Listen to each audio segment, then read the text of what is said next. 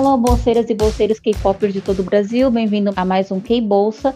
E nós estamos aqui para nossa review semanal de Kingdom. E esse é a review do episódio 3, um episódio muito polêmico que continuou algumas polêmicas do episódio passado, mas dessa vez muito mais escancarado. Nós estamos aqui para falar das performances, ranking, orçamento, justiças, injustiças, tempos de tela e as nossas expectativas para o futuro e odiar a Mnet, que é para isso que os fandoms estão aqui. Eu sou a Débora e eu estou aqui com duas pessoas da fanbase do SF9 Brasil, o Nakayama.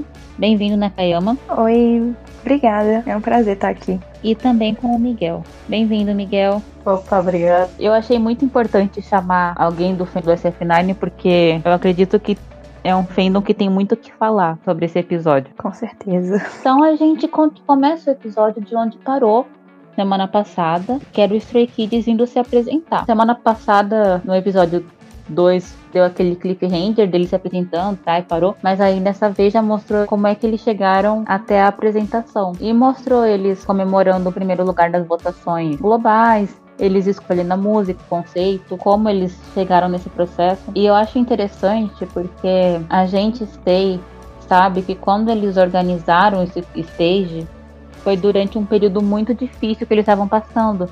Que foi quando começou o hiatus do Yundin, que o grupo estava recebendo muito hate, que o grupo estava afastado das redes sociais, não estava se comunicando com os fãs. Então mostrou o grupo em reunião com os staffs deles da JYP, com a divisão 1, que é a divisão dele, e eu vi que aquilo foi muito marketing de imagem, para mostrar para quem não gosta deles, olha, a gente tá aqui com os meninos e para mostrar para os fãs, gente, a empresa não é o inimigo de vocês. Então vi que aquele momento foi um momento de marketing de imagem, tipo, só faltou o slogan de o lugar mais feliz da Terra, onde seus sonhos se realizam.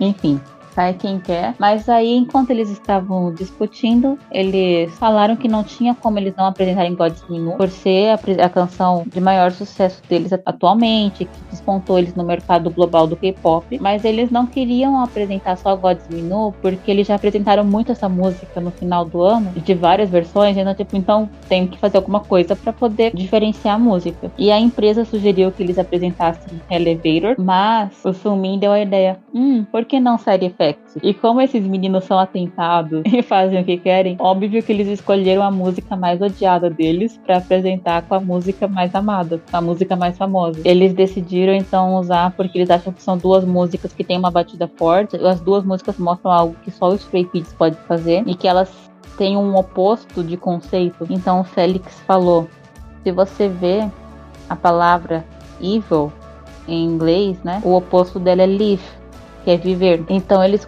desportaram nesse conceito que como a música Side Effects é sobre você estar tá sendo controlado pelos seus fantasmas internos e a música God's Me ela é muito o conceito do álbum e viver. Então eles iriam fazer isso de você desenvolver o conceito de você ser controlado mas você depois passar a controlar a sua vida. Então mostrou eles ensaiando que eles iriam explorar mais a atuação para poder mostrar o que eles queriam. Mostrou depois eles conversando com o Woo do 2PM, maravilhoso, eu amo o 2PM, ótimo sambês. E eles estavam falando sobre expressar as emoções no palco, sobre ter segurança. Eles receberam conselhos, foi bem interessante. Então, teve tudo isso, mostrou o Chan fazendo o arranjo da música. E eu acho que foi interessante porque mostrou para muita gente que o Stray Kids, tipo, ah, eles são um grupo de uma empresa grande, mas eles são um grupo autoral. A empresa foi lá e sugeriu uma música, mas eles, tipo, foram e fizeram a música que quiseram. Eles que convenceram a empresa, não, a gente que se sente melhor para fazer isso. Eles, tipo, ah, então tá bom. E eles fazem um arranjo, a parte deles conceitual. Eles têm a empresa porque ajuda, mas o centro do grupo são eles mesmos, é, as ideias e composições. E depois nós fomos levados para aquele palco deles que foi um mashup de Cosminu e Side Effects, que começou com os membros que pareciam que estavam presos em um filme de terror, onde eles estavam sendo controlados por demônios, por fantasmas, que eles não conseguiam escapar. Mas ao longo que o Felix tocava um sino, esses fantasmas iam perdendo a força. Aí depois eles iam se libertando, finalizando com eles controlando os fantasmas. E eu só stay e eu vou aclamar muito essa apresentação deles, porque eu achei o conceito genial, eu achei muito interessante esse conceito de mostrar você assumindo o controle da sua vida. Eu acho que foi muito corajoso eles apresentarem uma, as duas canções a mais odiada e a mais famosa. Foi um ato bem corajoso. E o palco mesmo, aquela cena que o Chan dança e tem o dançarino de cabeça para baixo, eles controlando os fantasmas, a parte deles sendo controlados foi tudo muito bem feito, foi tecnicamente impecável. E eles mandaram avisar que o microfone estava on na hora que eles estavam cantando e fazendo rap. Então eu só tenho a aclamar e a, a, sentir muito orgulho do meu grupo. E você tem algum comentário a falar da apresentação dos Free Kids? O que, é que você achou? Eu assisti a apresentação, eu achei uma apresentação bem chamativa, até porque é uma apresentação que tem uma das minhas músicas favoritas, que é Side Effects, porque é uma música que fala sobre ansiedade, essas coisas. E eu achei muito interessante. Eu me senti, tipo, num cenário meio de District 9, mas com a música de Side Effects e com o mashup da última música. E a transição de uma música para outra ficou muito bem feita. O momento que eles fazem a transição da música foi bem interessante. Eu acho que eles foram bem certeiros. E em relação ao palco, o palco externo deles era mais simples, digamos, né? Mas eles tinham duas divisões de palco. Um compartimento interno, que foi onde ocorreu a primeira etapa, onde eles estavam sendo controlados que tinha labirintos, que era um palco mais desenvolvido, e o palco externo, que foco era eles dançando, teve a bancada e era mais um jogo de luzes e tal. Foi esse o stage deles. Eu acho que eles entregaram o que só o Stray Kids pode fazer, o Stray Kids fazendo o que o Stray Kids faz. É um, um, conceito bem único o stage deles. Assim, se eu não conhecesse o grupo, eu levaria muito do que eu vi naquilo pro resto dos stages que eu fosse ver deles, que é um stage muito marcante. Somente o conceito de ser controlado e lutar contra os próprios demônios. Eu sou stay, então não tem como eu não puxar a sardinha, mas eu achei conceitualmente, foi o meu conceito favorito, porque eu achei que fugiu daquele conceito de amor, assim, aquela coisa assim, mas eu achei interessante de ser um conceito conceito mais psicológico que eles abordaram. Mas é isso, Stray Kids maravilhosos vão dar views nesse stage maravilhoso. Então, seguindo a cronologia, a gente viu que os Stray Kids eles fizeram uma estratégia de organizar as coisas assim, ah, como é que eles queriam que a gente ficasse perto deles, quem não queria. E eu acho que eles queriam o impacto de colocar dois grupos do Zizizi. Então eles escolheram o ATs para serem os quintos a apresentar. E eu achei legal também, até porque eles foram os primeiros a apresentar na última rodada. Eu acho que quando você coloca um grupo para apresentar no final, que a gente sabe que são lugares de honra, você tá dizendo que você considera eles competidores bons, que você respeita eles, sabe? É assim, eles respeitam todos os mundos porque meus meninos são maravilhosos, até que eles colocam em primeira porque eles respeitam bastante, porque eles sabem que são bons, mas seguindo em frente, eles escolheram o EITIS para ir em quinto e a gente viu então o EITIS no seu projeto de preparação. Eles ficaram chateados em ficar em quinto lugar nas votações globais, no stage de introdução, e eles viram que agora era hora de arregaçar as mangas e ir com os dois pés no peito. E como o conceito do grupo é piratas, a gente viu que o líder ficou a noite toda assistindo Piratas do Caribe para poder tirar ideias, para poder planejar o conceito da apresentação, como é que ele podia fazer uma apresentação para tirar as ideias. Os membros conversaram, eles conversaram com a equipe deles da gravadora de como eles podiam fazer o ponto forte deles, as ideias. Eles treinaram bastante porque na época eles estavam promovendo, então foi uma rotina bem cansativa para eles de sair dos music shows e ensaiar. Alguns deles estavam com agendas particulares. Eu achei interessante ver eles discutindo tanto os Stray Kids como o ATEEZ. Eu acho que eles têm um ponto em comum que eles têm líderes muito bons que são muito ativos na produção das músicas e na produção do que eles vão apresentar e que eles sabem exatamente o que o grupo quer mostrar. Eu vi que isso faz muita diferença no grupo. Dá para ver que obviamente a empresa deles respeita muito eles e eles são muito bem tratados pela empresa deles. Eu achei muito interessante eles colocarem uma música clássica no arranjo da canção Wonderland dele. E eles apresentaram assim a nona sinfonia de Wonderland, que foi aquele conceito pirata com cracker, esqueletos neon, agudo cinco oitavas, espingarda que tava matando cracker, navio pirata, eles são muito fiéis ao próprio conceito de piratas. Eu acho isso uma coisa muito bonita, porque tem muito grupo que começa com conceito e ao longo do tempo vai perdendo esse conceito. O Ichi está esse tempo todo desde debut focando em somos piratas e a gente vai continuar levando esse conceito. Sim, e eles vão elevando isso, né? Eles deixaram muito claro nesse stage que o tema deles é pirata do John Ho que fez aquele high note. Tem gente que pode. É, é porque, como é um high note muito agudo, tem gente que não gosta, tem gente que gosta. Mas todo mundo tem que reconhecer que foi muito corajoso ele fazer um high note daquele que é difícil fazer aquilo ao vivo e que você tem que ter voz para fazer aquilo. Não é qualquer pessoa que alcança cinco oitavas. E ele alcançou. Eles subiram de um jeito muito incrível com esse stage. Eu fiquei muito abismada. Eles mereceram, tipo, com esse poder vocal deles, foi muito incrível. E assim, se não fosse bem feito, você não ia ter os reis do vocal do B2B aplaudindo. Então, foi isso. Aí, com essa apresentação, eles entregaram tudo. Teve conceito, ação, emoção, fez o público vibrar, fez os participantes vibrarem. Então, o ATIS mostrou tudo o que tinha. Eles foram lá pra. Tipo, cadê o quinto lugar agora? Eu tava conversando com uma amiga minha que ela já fez aula de vocal e ela até dá um pouco de aula de canto. E ela tava falando que a high note que o John Ho conseguiu alcançar é muito difícil e foi muito incrível. E mesmo que ele tenha dado uma pequena falhada na hora dele trocar de voz de peito para voz de cabeça, ele ainda conseguiu lançar um bemol perfeito, que é muito difícil. Então, tipo, foi maravilhoso. Eu fico muito bravo quando eu vejo pessoas que não conhecem de vocal querendo opinar sobre, ou então acham que high note é só voz de peito, quando ela pode transitar por todos os lados que o canto é exercido. Eles realmente deram tudo que tinha. Só que um detalhe da apresentação do Eighties é porque no dia anterior já tinha tido um teaser das apresentações. Aí como o pessoal já viu o Cracker, já começou a estourar nos fóruns coreanos a questão do orçamento. Tava o pessoal, tipo, comparando o stage de um com o outro, tipo,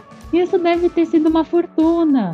Isso foi, deve ter sido muito caro. E assim, gente, quem tem qualquer pingo de noção sabe que aquele stage não foi barato. Que o stage do Stray Kids não foi barato, mas o stage do The Boys e do ATEEZ foram stages muito ostentadores. E não é culpa dos grupos. Não foram os meninos que foram na diretoria da Mnet e disseram, ó, eu quero que o meu grupo receba dinheiro e aquele não, tá? Então é assim que funciona, não foram eles. A culpa é da Eminet. Mas não tem como a gente não comparar um stage que tem um banco de praça e um com um navio pirata e um cracker saindo. Mas eu vou dizer que eu acho que o ATEEZ, mesmo se não tivesse o cracker, a apresentação deles estava muito boa. O cracker só foi um elemento surpresa, mas isso não apaga que eles fizeram vocal, a dança em grupo deles que foi muito boa, as ideias que eles tiveram. Então, eu acho o conceito do stage deles muito fiel ao conceito do grupo mesmo, mas eu achei que foi um stage com pouca história. O, o stage do The Boys tinha uma história meio RPG, que a câmera era mulher. O do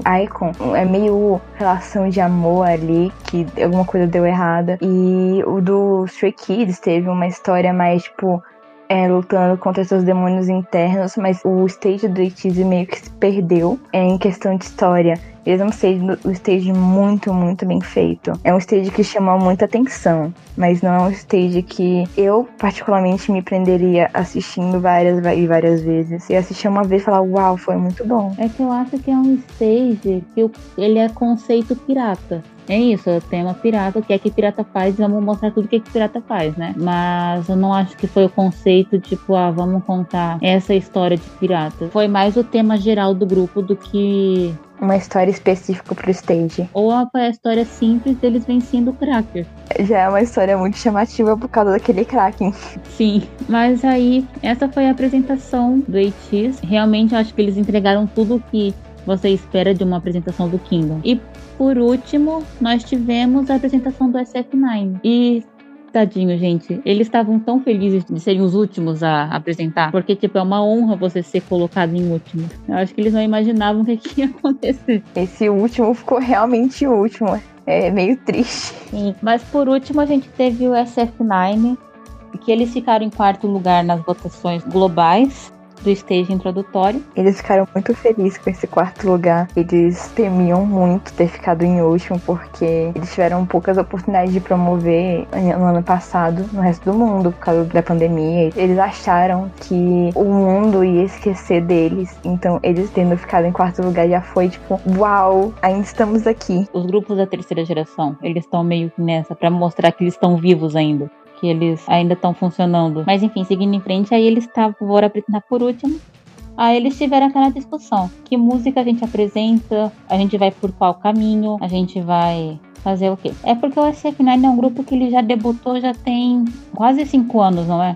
Vai fazer cinco anos esse ano. Sim. Então é um grupo que ele já passeou por vários conceitos ao longo da sua carreira. Como é que seria um resumo mais ou menos da carreira deles, de conceito? Como é que é? Então, o SF9 ele é um grupo que dá uma transitada boa entre os conceitos deles e tenta explorar áreas e também trazer uns conceitos mais estudados, digamos assim. Por exemplo, o fanfare foi aquele conceito que todos os grupos de 2016 tinham de adolescente revoltado. É, Aí eles vieram com outras músicas eh, mostrando que eles estavam crescendo ao pouco com letras e MVs mais adultos. Aí chegou o Solemio, que é uma música com conceito mais latino, negócio mais deserto, cacto citar. Aí eles foram crescendo aos poucos. Aí a gente é, pode chegar, por exemplo, na Era Narcisos, que é inspirada na lenda de Narciso, aquele rapaz que se diz que antes era na Grécia Antiga, ele se apaixonou pelo próprio reflexo e caiu na água e morreu tentando se amar demais. Então eles sempre tentam estudar bastante os conceitos antes de trazer eles pra gente. Foi até o que eles fizeram com o stage deles. Inclusive, para quem diz que o SF9 não sabe fazer pirueta, eu recomendo você ver os, os vídeos de debut deles. Não tem grupo que com 5 anos de carreira, 6, tenha costas para ficar fazendo pirueta toda hora, tá, gente? O SF9 já passou pelas épocas de hora de fazer uma pirueta, que foi a época de KO e Jungle Games. E agora eles estão numa época mais madura deles. Eu acho que todos os grupos ainda vão passar por esse amadurecimento de conceitos e tal. E também, que eu saiba não é uma competição de canto e dança, não é de ginástica. Ninguém tá ali pra virar no circo de solé. Eles resolveram fazer a canção Now or Never, que é uma canção que eu acho muito boa deles. E resolvendo por essa, eles foram discutindo como é que eles podiam apresentar Aí nisso eles foram escolher o conceito, canção. O conceito do stage da SF9 foi baseado em um filme antigo, não me recordo agora a nacionalidade, se eu não me engano é francês, é sobre um psicopata que ele era viciado no cheiro das mulheres que ele amava. Então ele assassinava todas as mulheres que ele namorava para poder fazer perfumes com a pele delas. E a gente percebe muito isso no stage, que eles estão sempre cheirando alguma coisa. Tem as cenas deles com as dançarinas. A cena do Chani é a cena que mais foca, tipo, explica tudo, porque ele tá lá dançando com a moça e no final a moça cai morta. E ele cheira o próprio pulso. E eles escolheram esse tema, escolheram a música Now or Never, e eu acho que o arranjo da música ficou muito bom. Foi um arranjo muito bem feito, muito bem executado. Só que o SF9, os integrantes têm carreiras individuais paralelas ao grupo. Essas carreiras individuais de alguns integrantes estavam a todo vapor nesse período de preparo do stage, que você tá falando de preparo de musicais, de preparo de dorama. E quando você grava um dorama e você é um personagem importante, um dos personagens principais, você tem que disponibilizar muito tempo para isso. Horários de gravação, memorizar falas e todas essas questões.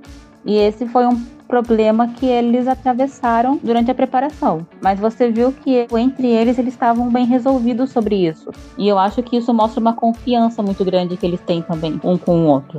Eu acho isso muito bonito. Consegue ver no, no, próprio episódio do Kingdom a rotação de membros na sala de dança. Porque uma hora chega só um, que é o Winsong, aí do nada ele some, tipo, porque deu um corte, e aparece mais três. E aí um, uns apetacos sobre a coreografia para mudar algumas coisas e tal. E aí no fim eles só juntam tudo e combinam mais algumas coisas. E eu acho isso muito legal porque, tipo, não tem muita discussão, tipo, ah, eu acho que isso aqui ficaria muito melhor do que isso aqui. Ele fala, ah, eu acho que isso aqui ficaria ok. O que é que você acha? Foi bem conversado. Deu para ver que não foi tipo, ah, a gente vai escolher e vocês que aceitem. Eu acho que teve uma confiança muito grande entre eles para desenvolver a apresentação. Aí mostrou eles ensaiando, mostrou eles tendo alguns problemas no ensaio, mas para ser um grupo que teve pouca oportunidade de ensaiar juntos e que estavam com horários apertados, eles fizeram muito bem. Eles apresentaram muito bem. Era um conceito muito interessante. O palco deles, eu acho que foi um palco que estava muito bonito. Não era um palco caro, mas era muito bem feito, muito bonito. Quem entende mais de dança pode ver que eles tiveram alguns erros de sincronia. Isso é consequência, não é que eles não saibam dançar, não é que eles são ruins, mas para você ter sincronia, você precisa estar tá treinando horas e horas e horas e horas junto foi uma coisa que eles não tiveram oportunidade de fazer. Mas aí eles apresentaram e eu acho que foi um stage muito bonito. Eles entregaram a, a ideia que eles queriam. O arranjo da música ficou muito bonito e Falem vocês o que mais vocês acharam do stage deles. Talvez porque eu seja fantasy, eu não sei, mas o stage deles me prendeu muito. Eu assistia sempre prestando muita atenção em algumas partes que me chamavam muita atenção. Tipo, teve uma parte que um arrancou o coração do outro, metaforicamente, e essa parte foi uma parte muito bem atuada. A atuação deles é um negócio que te toca. É uma apresentação muito bonita. Sendo fantasy, eu conheço bastante essa ideia deles de sempre procurarem conceitos em algumas coisas que você não imaginaria, como por exemplo um filme, um mito, como eles fizeram com Narcisos, e outras coisas que eles sempre estão procurando. Então eu acho que isso mostra um ponto muito forte deles, que são os conceitos. Eles são muito bons nisso. E eu gostei muito, é, eles atuam muito bem. Talvez esteja puxando um pouco, sabe, por ser meu grupo teammate, mas eles são muito bons atores. Se você visse que eu já rasguei de cedo pro Stray Kids aqui, então tá liberado. Não tem problema não, a gente dá uma rasgadinha de cedo aqui por aqui. É, eles são muito bons em tudo que eles fazem, eles conseguem se harmonizar muito bem, mesmo quando eles não têm muito tempo pra estar tá treinando. Eles são um dos aces da terceira geração, como eu gosto de falar. Eles conseguem dominar todas as áreas sem problema e eu acho isso muito lindo. Rasgando um pouquinho de cedo. O SF9 realmente é um grupo coringa. Eles atuam, eles são modelos, eles cantam e dançam. Eu acho isso muito versátil, porque nem todos os grupos têm isso de atores dentro do grupo, sabe? E eles pegam esse conceito, eles levam para dentro do stage, que a gente conseguiu ver muito bem. Sim, dava de você sentir o perfume junto com eles. Você já fica, nossa, tô sentindo um perfume, é um perfume psicológico. Sim, e que eles era uma coisa doentia, que eles estavam mostrando um conceito louco, assim, doentio. Eu acho que eles realmente interpretaram muito bem. Mas então, após as apresentações, começa a parte que foi a alegria de uns, tristeza de outros, mas que aí reflete muito daquela polêmica de orçamento. A gente já comentou isso no episódio passado, a gente mencionou aqui que teve stages luxuosos. O stage do SF9, eu acho que era um stage que eles usaram muito bem o orçamento que teve, mas não era um stage caro. Eu acho que foi um stage bonito, bem produzido. Eles produ usaram bem os elementos, a, a iluminação, mas eram espelhos, não era nada mirabolante. Deram. E então a gente teve agora a parte das votações, que essa é a votação dos especialistas, que nós não sabemos quem são. E não que eu esteja desconfiando, né? Porque nunca que eu imaginaria que a Mnet faria alguma coisa errada. Quem sou eu para dizer isso da Mnet, gente? Confio de olhos fechados. Quando eu vi que o Stray Kids ia participar do Kingdom, eu fiquei, tipo, feliz em saber que meu grupo tava nas mãos da Mnet. Pensei, gente, tranquila estou. Quando que a Mnet errou? A Eminet nunca errou e se errou foi tentando acertar. Então, obviamente, os jurados são de confiança. A gente não tem o que falar desses especialistas deles, né? Porque se eles acham que o B2B tá em último em qualidade técnica, quem sou eu para discordar, né? Aí teve a parte da votação dos jurados e a parte do, das votações dos grupos. Os grupos, como nós, podem escolher três que eles consideram que foram os melhores. E a gente viu na parte técnica. E quem ganhou o primeiro lugar foi o Eiichi, seguido do Stray Kids. E eu, como stay, vou dizer que foi com uma diferença pequena, tá? Depois a gente teve o The Boys, seguido pelo SF9. E empatou os dois primeiros lugares do B2B e Icon e eu nunca vou superar isso. Eu nunca vou superar o B2B ter ficado em último nessa avaliação técnica. Porque não tem stage, não tem decoração que faça o que eles fazem com as vozes deles. É um grupo muito vocal, você consegue sentir todas as emoções que eles querem passar só pelo canto. E nessa parte que eles mostraram a votação dos analistas, ficou óbvio que a questão do orçamento pesou na avaliação. Isso foi óbvio, senão a gente não veria os três grupos de baixo orçamento por último na avaliação deles. Realmente, por mais que os grupos tentaram e fizeram fazer algo bonito, quando você vê um grupo que tem um barco e um cracker e outro que tem um banco, que tem um espelho, fica difícil não ver qual é mais bonito, digamos, né? Então a gente viu que pesou a questão do orçamento na hora de julgar. E eu acho que aí começou já um sentimento de injustiça muito grande dos. Assim, os, os fandoms são Bs dos grupos sambês já estão se sentindo injustiçados nesse Kingdom desde 1989.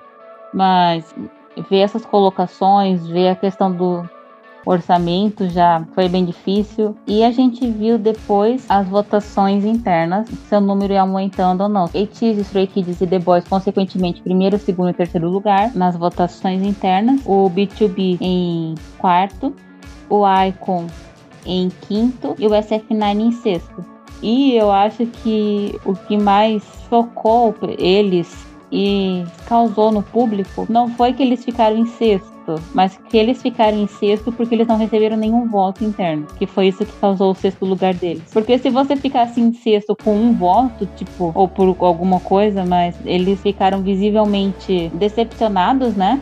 Chateados, com razão. E foi a comoção da internet, foi bem difícil e eu vou deixar mais uma vez os fantasies falarem, que não é meu lugar de fala, meu lugar de fala é só de telespectadora. A parte do SF9 não ter recebido nenhum voto foi uma coisa que pesou muito pra gente, principalmente por causa do Inson, que é o mais velho, que ele perguntou: Ah, a gente não causou impacto, nos faltou impacto. E eu não acho que seja isso. Mas ao você ver que em um lugar com seis grupos, nenhum grupo votou em você, dá um desânimo. Se você pesquisar SF9 atualmente e nas mídias, no Twitter, você consegue muito ver fotos e GIFs dos membros muito tristes enquanto os grupos recebiam a sua colocação. Você consegue ver o líder do grupo segurando o choro, com uma cara tipo, muito chateada porque não é uma coisa que a gente esperava. Eu, como fantasy, mas também como K-Popper, eu consigo ver que o stage deles foi, tipo, incrível. Eu diria que foi um dos melhores, porque é um stage que me prende. Eles trabalharam muito duro para receber um sexto lugar, foi uma coisa muito de quebrar o coração. E eu acho que a questão do último lugar dele é porque coroou uma sequência de injustiças que o SF9 estava sofrendo no programa. A gente viu que Além da questão do orçamento, o grupo não tinha tempo de tela. Isso é notável. Eles não apareciam dando entrevistas individuais, as reações deles eram muito poucas, só apareciam para reagir. Eu achava até no episódio passado, eu falei, ah, eu quero ver como é que vai ser no episódio que vem, que é o episódio que é da apresentação deles, né? E não mudou. Eles continuaram com muito pouco tempo de tela. A questão do orçamento, o grupo já estava sofrendo essas injustiças e coroou com eles ficando em último lugar. Então, todas essas coisas foram deixando tanto os fãs quanto os telespectadores muito chateados com a condição que o SF9 está no programa. E não é só o tempo de tela. Eu vi muita gente comentando que o manager do SF9 acabou tipo reclamando com a Mnet sobre as injustiças da SF9. No episódio seguinte, depois dessa reclamação, o SF9 teve menos tempo de tela ainda. A Mnet cobriu injustiça com mais injustiça. E certinho. Todos os grupos ali ficam 30 horas gravando aquele programa. Todos eles se disponibilizaram para participar dali. O mínimo que eles merecem é aparecer na edição. 30 horas para aparecer 2 minutos é um negócio muito complicado. O que não falta é conteúdo. Tipo assim, o SFNL tá lá às 30 horas seguidas. As fanbases que estavam lá acompanhando o tempo que eles entraram e o tempo que eles saíram, eles ficaram mais de um dia dentro daquele lugar gravando. Não era para faltar vídeo deles aparecendo na edição. E eles são engraçados, eles são carismáticos. Eu até falei no podcast anterior que eu achava os comentários deles de reações os melhores, porque eles têm um olhar muito parecido com a gente que tá assistindo. Eles têm um olhar muito K-pop, tipo, uau, meu Deus, eu não esperava isso. Eu acho isso muito engraçado e muito legal. Só que a Mnet, ela só dá tempo de tela pra CF9 se for fazer alguma edição maliciosa. Ou se tiver o Roll-On. Eles tiveram a cara de pau de usar o Roll-On como capa do teaser do próximo episódio sendo que eles não dão mais de 5 minutos de tela para eles, eles botaram o roll-on na capa do negócio. Mnet fazendo coisas da Mnet.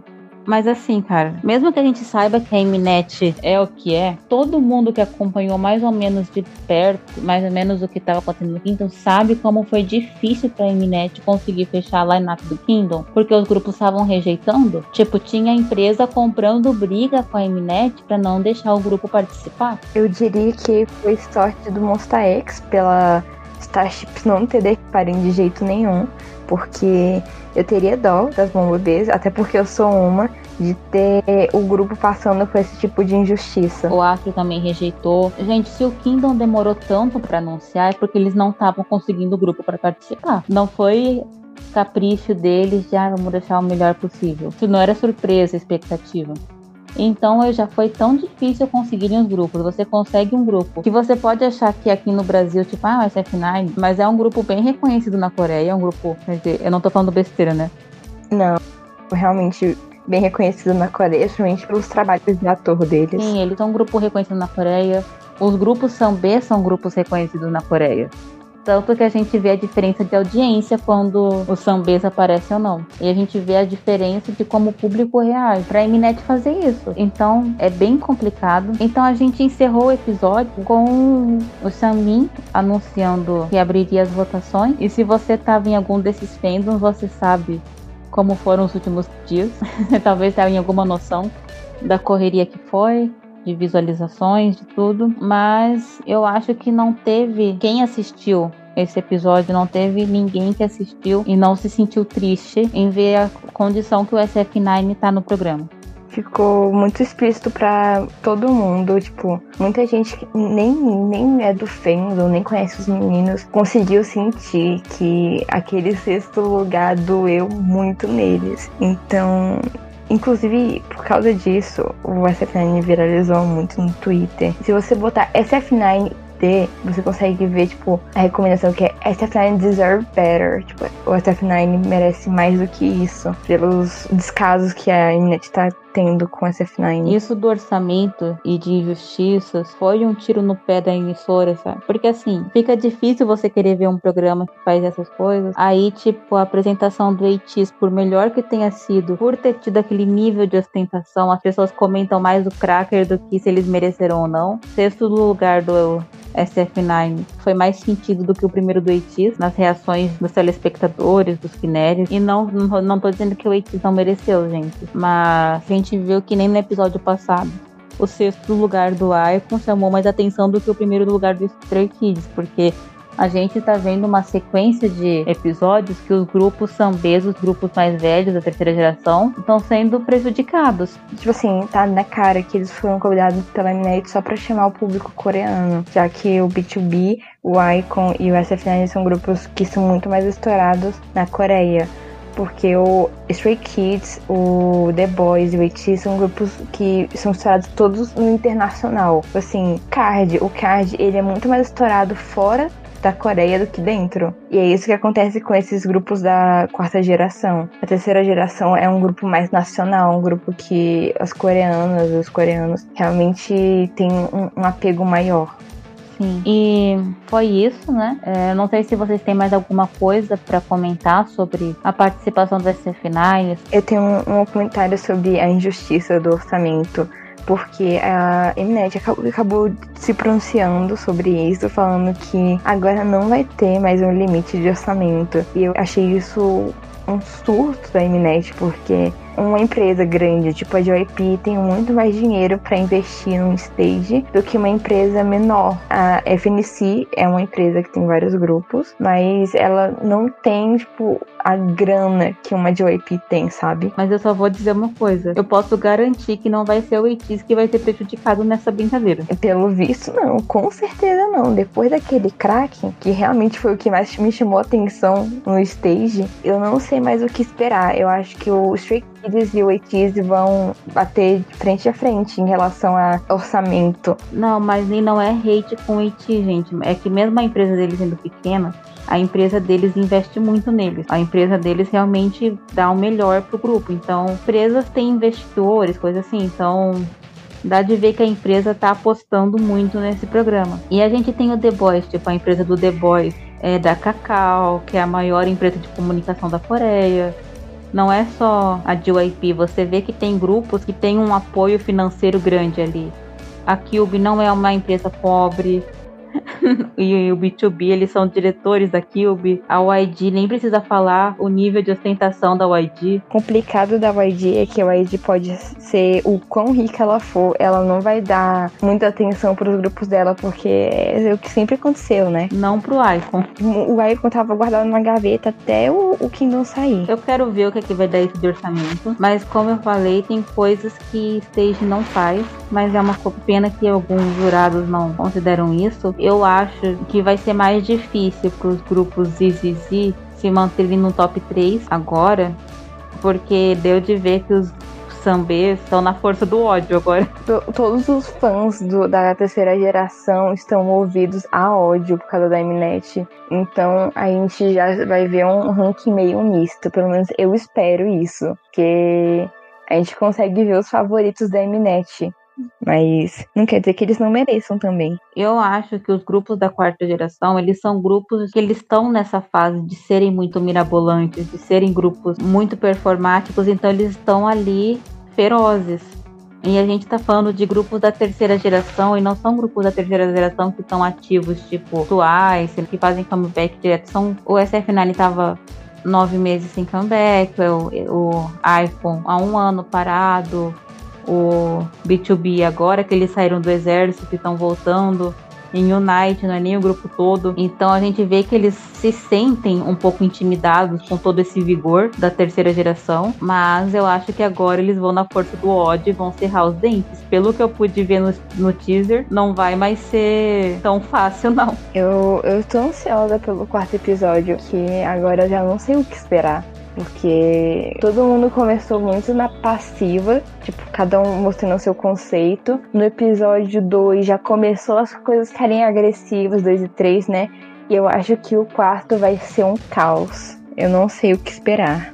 Sim, e o próximo vai ser essa parte de covers, né? Que eles fazem cover de outro grupo e eu acho que é uma fase muito divertida. Eu tô doida pra ver o B2 cantando uma farofa da quarta geração. Quero ver o que é que vai sair disso. Eu tô doida pra ver um grupo da terceira geração que faz piruetas fazer o vocal do B2B. Então eu tô curiosa pra ver o que é que sai. Eu realmente não sei o que esperar. Eu quero muito ver, porque parte do- dos covers é o que eu mais queria ver. Tipo, de todo o Kingdom, eu queria muito ver como é que os outros grupos iriam interpretar. Tipo, um grupo ia interpretar o SF9, outro The Boys, o B2B, o Stray Kids. E uma coisa que eu tava torcendo muito era pro B2B não pegar um stage do The Boys, porque o The Boys é um grupo muito pirueta. É um grupo que não tem medo de se arriscar. E o, o B2B não- é realmente, eles não têm. Não tem as costas, não tem juntos pra fazer o, o que o The Boys faz. Eles podem estar meio velhas, entre aspas, mas eles têm muito talento ainda. Então eu quero muito ver o que vai acontecer nesse quarto episódio. Eu espero que seja mais divertido de acompanhar e menos sofrido.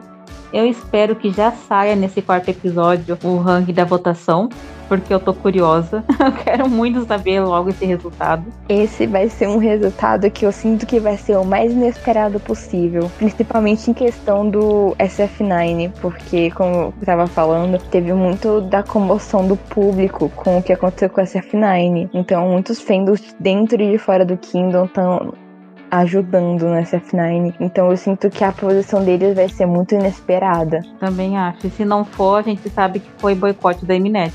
Mas o boicote não é nada novo na Mnet, né? Desde o começo da Mnet com esses programas de reality, é o que mais tem é boicote. Então. Ela se fez nisso. Mnet igual boicote. Vocês querem falar os rankings individuais de vocês? Das apresentações? Como é que tá? Nossa, o meu ranking tá um caos. Eu diria que como eu sou uma pessoa muito puxa-saco, mas também porque eu apreciei muito o stage, o SF9 tá no meu top 1 dos stages do, do segundo e terceiro episódio, seguido do Icon, porque eu gostei muito do stage deles, tipo, o remix e tal. E depois vem o Stray Kids, B2B e o It Foi os qual? Foi os seis? Eu acho que foi os seis. Faltou The Boys. SF9, Icon, The Boys, B2B, Stray Kids, ATEEZ. Bem, o meu é difícil, porque eu sou literalmente de todos os seis fandom, e meus dois grupos ultimate são SF9 e B2B, então sofremos. Mas o meu tá SF9, Icon, Stray Kids, B2B, The Boys e. Não, ATEEZ e The Boys. Pra mim, o Stray Kids e o ATEEZ estão bem nivelados no, primeiro, no meu primeiro lugar. Eu acho que foram apresentações que eu achei muito boas. Eu achei que o ATEEZ usou melhor o palco do que o Stray Kids, mas eu acho que o conceito do, do Stray Kids foi mais interessante de assistir, o conceito de serem controlados e tal. E como eu sou fã, então, né, e é o meu podcast, se quiser reclamar, qualquer coisa me coloca no paredão. Mas meu ranking, Stray Kids em primeiro, ATEEZ em segundo, B2B em terceiro. E os três últimos lugares eu não sei dizer porque os três eu vejo pós e contras, que foram coisas que cada um dos grupos só eles podem fazer. E é isso, eu acho que os três ficam bem nivelados, não consigo opinar. E agora é esperar o próximo episódio. Eu tô curiosa para ver o resultado do, das votações globais. Estou curiosa para ver os covers. Estou curiosa para ver a edição também. Quero ver se a Mnet vai ter a cara de pau de mostrar dois minutos do Roll On todo tempo de tela tenho certeza que vai ser do Rowan, porque o Rowan é o queridinho da Mnet. Só que no, o FN não é o queridinho deles, é engraçado. E é isso, gente. Miguel Nakayama, muito obrigada pela participação. Obrigada por terem dado a visão de vocês de fantasies desse episódio. A gente que é fã, a gente sabe que os nossos favoritos passam além do que, do que o programa mostra, a gente sabe o que foi. Então, obrigada a vocês por terem mostrado. E saibam que vocês contam com a solidariedade de muitos fandom, pelo menos do meu fandom, a gente se solidarizou muito, a gente achou muito injusto também. E fogo na Mnet. E onde a gente pode encontrar vocês, onde é que fica a fanbase do SF9, como se alguém tiver curiosidade sobre o grupo, como é que pode conhecer? A gente agradece é, você ter chamado a gente aqui, foi muito interessante, gostei muito do papo. Qualquer momento, estamos aí. É, Fogo na Mnet, Fogo na FNC também, SF9 Entertainment, é isso aí. E você pode, vocês podem achar a SF9 Brasil no Twitter, SF9 Underline Brasil, com S. E eu acho que é só essa rede social que a gente tem, né, Nath? A gente tem um Facebook também, mas eu acho que ele tá um pouquinho parado ano. A gente tem o nosso canal também no YouTube, só que ele tá esperando um comeback, esperando o comeback do SF9 até lá. Mas vocês podem escutar e ler todas as traduções de músicas no nosso, no nosso canal que a gente tem. E você também consegue achar uma explicação do SF9 para quem quer entrar no fandom no nosso card, que na bio do nosso Twitter. Boa. E pessoal, lembrem, os grupos não têm culpa do que acontece. É, a Eminet que é War. Eles estão ali se apoiando, eles são grupos que se gostam, são amigos, respeito. Todo mundo tem o direito de gostar mais de uma apresentação do que da outra. Isso não é porque a gente é fã que a gente é sem noção. Se você não gostar ou desgostar, não desmereça o coleguinha, não desmereça as qualidades. Ninguém debuta no K-pop se não for bom não desmereça ninguém, não aqui hate nos grupos, não aqui hate nas pessoas. E respeito e vamos tentar passar por esse Kingdom com respeito pelos outros grupos e pelas fanbases. Então é isso, muito obrigada e até o próximo episódio e lembrem de dar views e fazer contas no restante para a próxima rodada.